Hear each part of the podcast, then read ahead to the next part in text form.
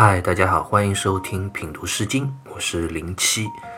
这一讲呢，我们要来聊一下《卫风》里的《玩兰》这首诗歌。《玩兰》这首诗歌非常有意思，诗歌的文字写得非常隐晦不明，很难去解读。历来对它的诠释啊，也是众说纷纭，有许多的难点。朱熹在《诗集传》里就讲：“此诗不知所谓，不敢强解。”意思是讲这首诗歌不知道到底要讲什么，不敢强硬的去做解读。我们今天就一起来试着看看这样一首连儒学大师朱熹都觉得不知所谓的诗歌，到底是在讲一个怎样的故事。《玩兰》这首诗歌一共只有两段，我们先来分别看诗歌两段的第一句：“玩兰之枝，童子佩兮；玩兰之叶，童子佩麝。”玩兰是一种蔓生的植物，也称之为罗膜，是可以食用的。玩兰之枝就是指玩兰的枝干，下一句玩兰之叶指的就是玩兰的叶子。诗歌用玩兰这种植物开头，当然是有其意义所在的。我们先分别看后半句：童子佩兮，兮这个字在《说文解字》里就解释说，佩角，锐端可以解结，意思是讲。锡是古人随身佩戴的一个弯形的器具，一头是尖锐的，有点像动物的角，一般是用兽骨或者玉制作而成的，是用来解结的。比如衣服上的绳子啊、带子啊，如果打了结，就可以用它来解结。那古人为什么要随身佩戴一个解结用的工具呢？这其实和古代服装的特点很有关系。我们现在的衣服是有拉链的，有纽扣的，都是很牢固的。而在周代那个时候啊，其实是没有这些东西的。古人的衣服都是用衣带系起来的。然后呢，古人又是特别讲究礼节的。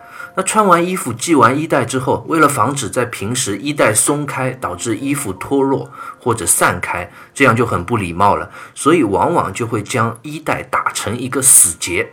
因此也会随身佩戴这样一个解结的工具，也就是这里讲到的锡。下一段讲到的童子佩麝，麝也是一种古代男子随身佩戴的器具。《毛氏传》里就说：“能射御则佩麝”，意思是讲射是古代男子射箭的时候戴在手上的一个扳指。我们古人的射箭啊，跟我们现在所认为的射箭是不太一样的。我们现在看到射箭，一般就是左手拿着弓箭，然后右手的食指和中指去拉开弓弦去射击。但是在中国古代，射箭的方式其实是用右手的大拇指往后拉开弓弦去射击的。所以古人就要在大拇指上套上一个环，这一般是用兽皮做的，也有用玉环或者兽骨做成的。用于在拉弦的时候啊，可以保护手指，这个东西就叫做射。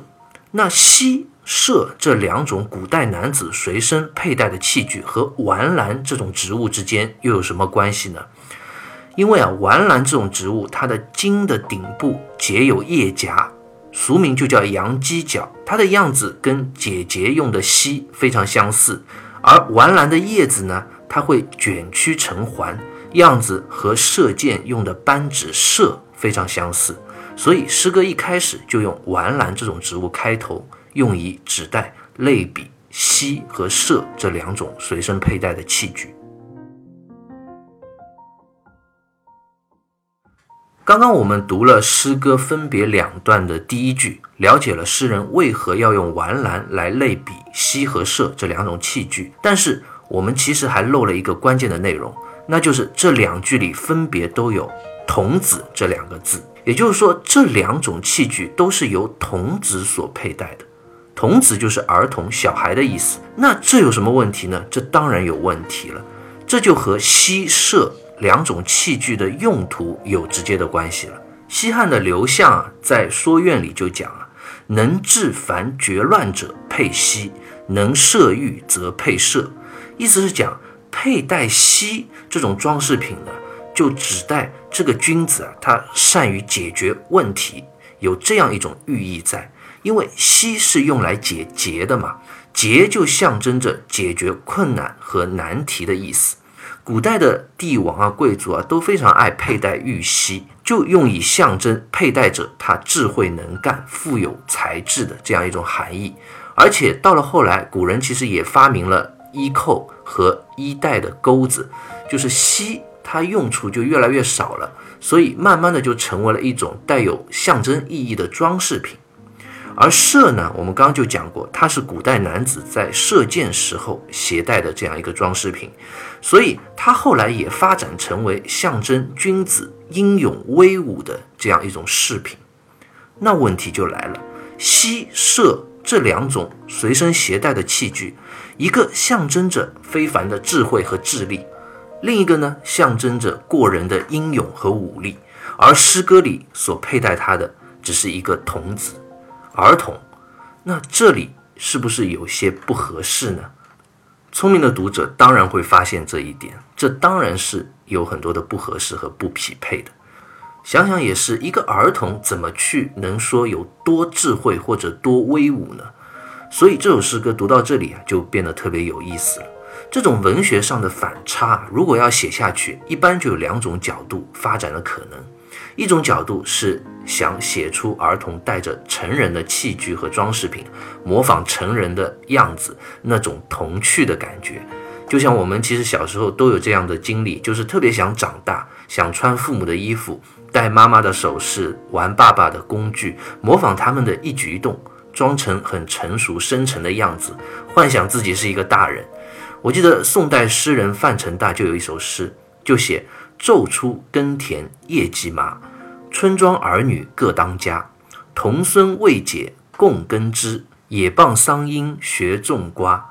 讲的就是在初夏的时候啊，人们都在农地里忙碌，男人耕地。女人织布忙得不可开交，而儿童们呢，虽然也不懂农耕织布，但是也在那里凑热闹，模仿成年人去种瓜，就写出了农村儿童的这样一种天真可爱、充满童趣之乐。这种角度是比较常见的。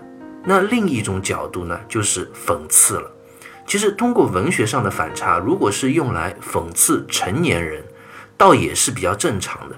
但是，如果是用来讽刺儿童，这就比较少见了。毕竟，儿童本身就代表着天真烂漫、涉世未深的那种状态。那这首诗歌到底是一首赞美童趣之诗，还是讽刺之诗呢？我们就要接着往下看了。我们接着来看诗歌分别两段的第二句：“虽则佩兮，能不我知。”虽则配色，能不我暇；虽则配兮，能不我知。这句就是一个转折了。能这个字通然而的而，意思是讲，因为兮嘛，我们刚刚讲过，它是一个象征智慧的配件。但是儿童哪有什么过人的智慧啊？这个儿童虽然佩戴着能够解结的兮，但是他却不知我，也就是不了解我的心思啊。那接下来第二段的这中间一句，同样也是一句转折句，虽则配色，能不我暇？甲这个字啊，在这里历来有两种解释，一种是毛诗里认为这个字通暇，也就是反犬旁加一个甲，就是轻泥的意思；还有一种解释是朱熹在《诗集传》里认为甲这个字在这里是长的意思，就是高于、超过的意思。这句意思就讲，虽然这位儿童佩戴着象征着英勇威武的射，但是他却不与我亲近，或者另一种解释就是认为他却还不如我呢。好了，这句带有一些责备的转折句，很明显的就是要告诉我们，这首诗歌诗人并不是从童趣的角度来写的，而是一首主角是儿童的讽刺诗。我们再来看诗歌分别两段的最后一句，这两句其实内容是一样的。荣兮岁兮，垂带稷兮。荣兮岁兮，垂带稷兮。这一句也历来有两种说法，一种是认为荣和岁都是指外表雍容安闲的样子，稷这个字呢，本意是指心动，在这里是指东西下垂、自然摆动的这样一种状态。毛诗里就讲啊，容以可观，佩玉碎碎然，坠其身带，寂寂然有节度。意思是讲，这位儿童他打扮的像一个仪表雍和的成年贵族男子，腰间的玉佩啊绑在腰带上也下垂下来，有节奏的摆动着。那另外一种解释就是《毛氏正简》里，《毛氏正简》就认为这个“容”字指的是容刀，也就是一种装饰的小刀，是贵族佩戴在身上用于装饰的。它的刀口啊是没有开过锋的，所以不能切割东西。穗呢？这里就通锐，也就是指一种玉制的装饰品，意思是讲这位儿童佩戴着绒刀和玉锐这两种贵族男子所佩戴的随身物品，腰间的衣带啊也自然的下垂摆动，非常雍容安逸的样子。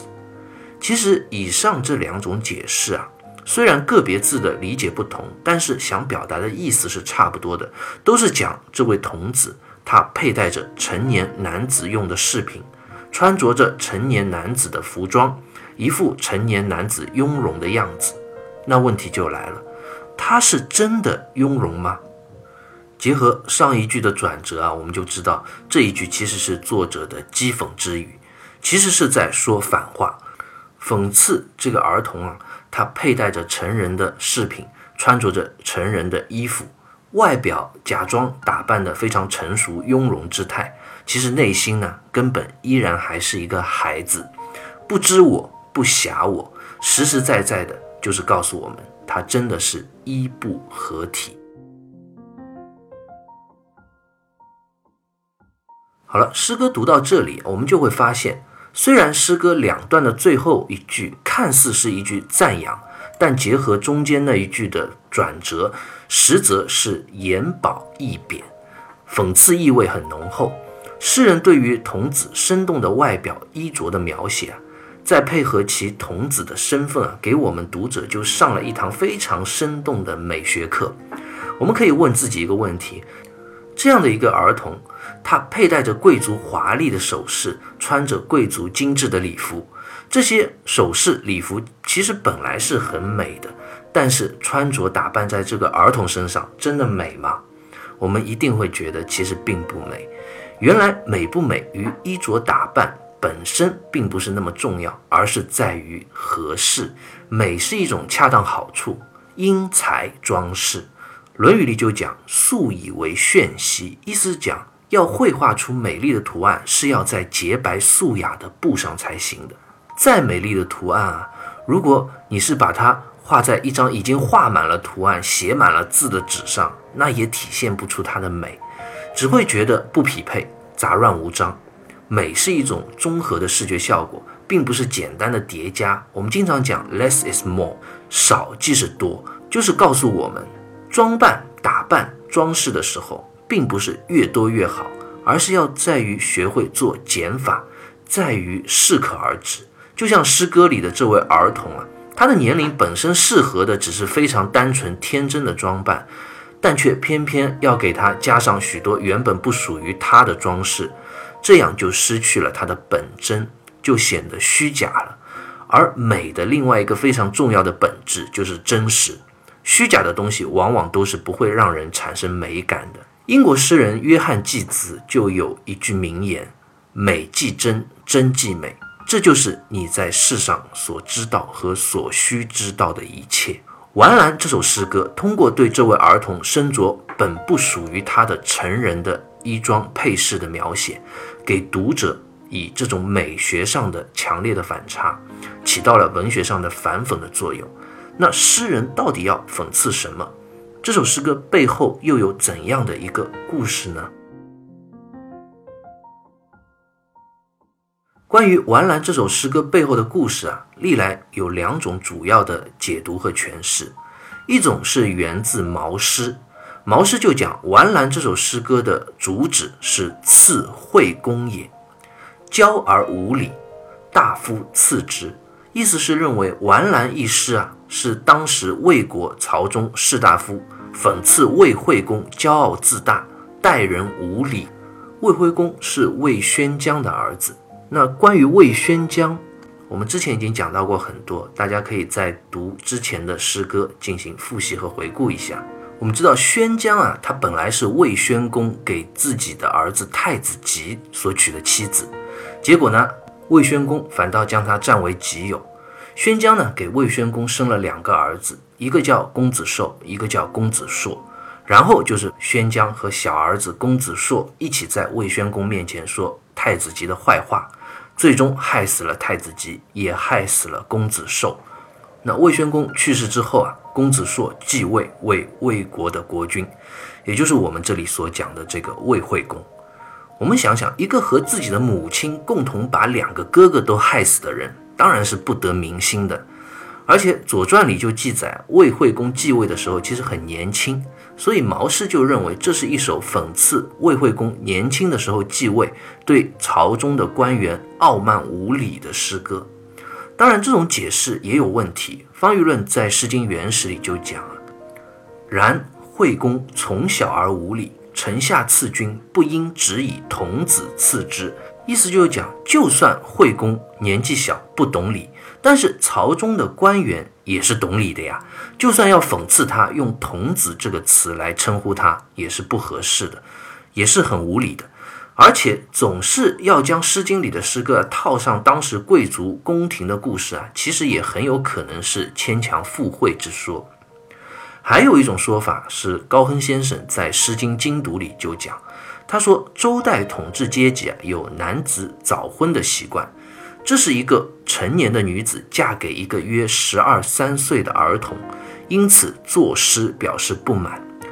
他认为这首诗歌是讽刺贵族男子早婚，诗歌作者就是这位嫁给贵族儿童的成年女子，所以写到这位新郎啊，虽然是带着希，但是却不懂我不知我；虽然带着色，但是却不能与我亲昵；虽然身穿着雍容的华丽外衣，但是内在却只是一个稚嫩的儿童。这种说法也可以讲得通，可被一说。总之，关于这首诗歌背后的故事啊，的确很难有一个确定的答案。就像朱熹所讲，不敢强解。